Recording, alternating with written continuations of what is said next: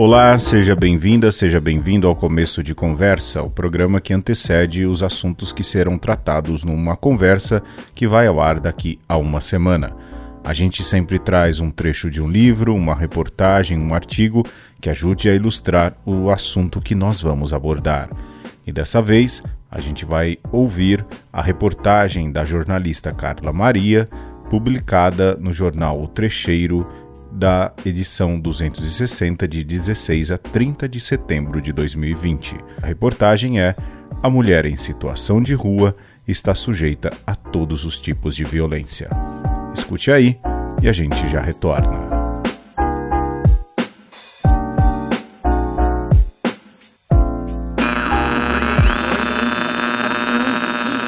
Às quatro e meia da manhã, Joyce Aparecida e Suelen Santos começam a desmontar a barraca onde costumam dormir na Praça da Sé, no coração de São Paulo.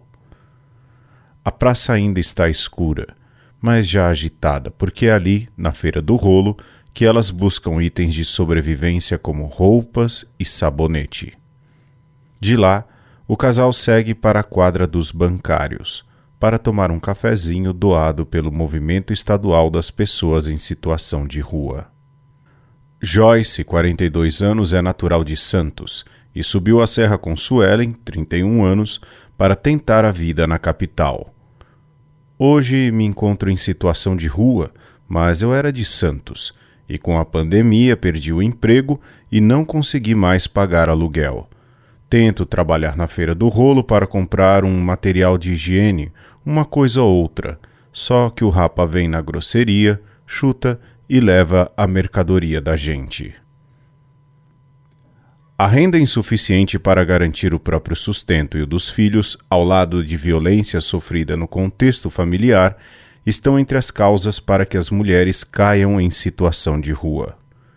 Ângela, um nome fictício, de 31 anos, mora em uma barraca com o companheiro na região central. Você está vendo meu rosto roxo?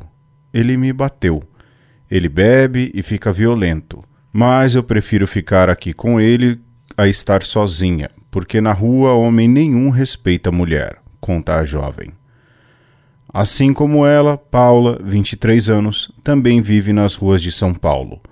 Com seu filho Davi, de nove meses, nos braços e uma gestação de sete, ela deixou Belém, no Pará, após uma discussão com seu companheiro e desembarcou na capital em plena pandemia de Covid-19.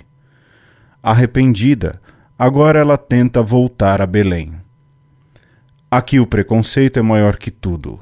Hoje eu fui ao posto e a mulher já me mandou passar no CAPS, que é o Centro de Atenção Psicossocial, porque achou que eu era usuária de drogas. Mas eu não uso drogas. As pessoas olham para a gente e já estão julgando. Paula conta que uma assistente social e seus familiares tiraram seu filho. Davi está com uma das pessoas da minha família com quem não falo muito, mas depois de parir este, vou voltar para buscá-lo. É meu filho. Paula não sabe ler e nem escrever mas comunica-se com um humor resistente, típico de quem sabe seu valor. Nós somos seres humanos. Estamos aqui não porque queremos, mas porque estamos precisando. Queremos oportunidade, mas somos humilhadas até pela prefeitura. Ela não anda sozinha. Encontrou em Joyce e Suelen uma família. Os caras não querem saber se você está grávida. Outro dia um cara no caminhão parou atrás de mim me chamando para fazer programa. Não sou puta não. Hoje em dia você está dormindo e vem homem para cima de você. Violência no plural. Temos medo de dormir e não acordar. Morreram de frio do lado da gente. Um foi de frio e o outro de overdose. Sabe, essas coisas mexem com o nosso psicológico. E aí você chega em um albergue e te tratam pior. Por isso não ficamos lá. Contou Joyce que pediu o desligamento de um albergue localizado no Belenzinho depois de se sentir ofendida por uma assistente social. Nós estávamos no albergue Aparecida, no Belenzinho. Só que por conta do preconceito e dos maus tratos lá de dentro, a gente preferiu ficar na rua. A assistente social disse que nós não éramos casal lá. Nós fomos roubadas e ninguém tomou providência nenhuma. Eu peguei uma infecção no estômago por conta da alimentação também. O feijão veio azedo e a salada veio com bicho dentro, bem precário mesmo. A falta de dinheiro, de água, absorventes, privacidade e um lar são ainda mais cruéis quando se trata da saúde íntima feminina. A gente corre para o banheiro público, que tem horário determinado. Já aconteceu de eu acordar com sangue e ter de me enrolar em cobertor para chegar até o banheiro, conta Joyce. O mesmo acidente aconteceu no albergue. Sujou o lençol e mandaram eu lavar e esperar secar para usar o mesmo.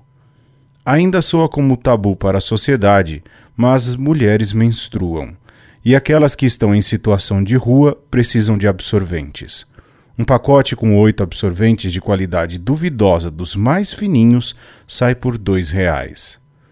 Sem contar as cólicas terríveis que eu sinto, os enjoos e de ter viver andando assim nesse período debaixo do sol.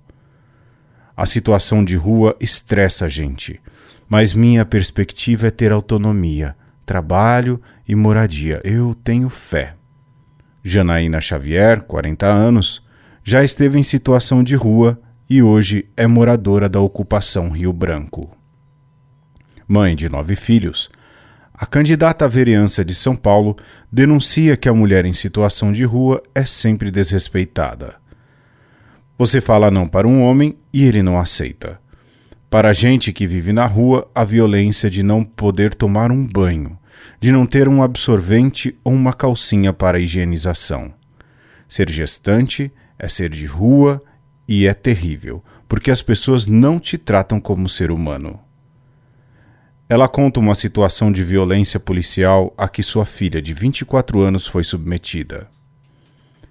Ao ser abordada pelo policial militar com duas pedras de crack na mão, ele a chamou de traficante e queria colocar as mãos nas partes íntimas dela. Ele a levou para um cantinho e nisso eu cheguei. Ele disse que ia levá-la presa por tráfico. Foi aquela discussão. Até a policial feminina fazer a revista e ver que ela não tinha nada guardado. É isso. Não há respeito algum. Desabafa. Você ouviu o começo de Conversa, o programa que sempre traz um artigo, um texto, uma reportagem, um trecho de livro que ajude a ilustrar os assuntos que serão abordados numa conversa que irá ao ar daqui a uma semana.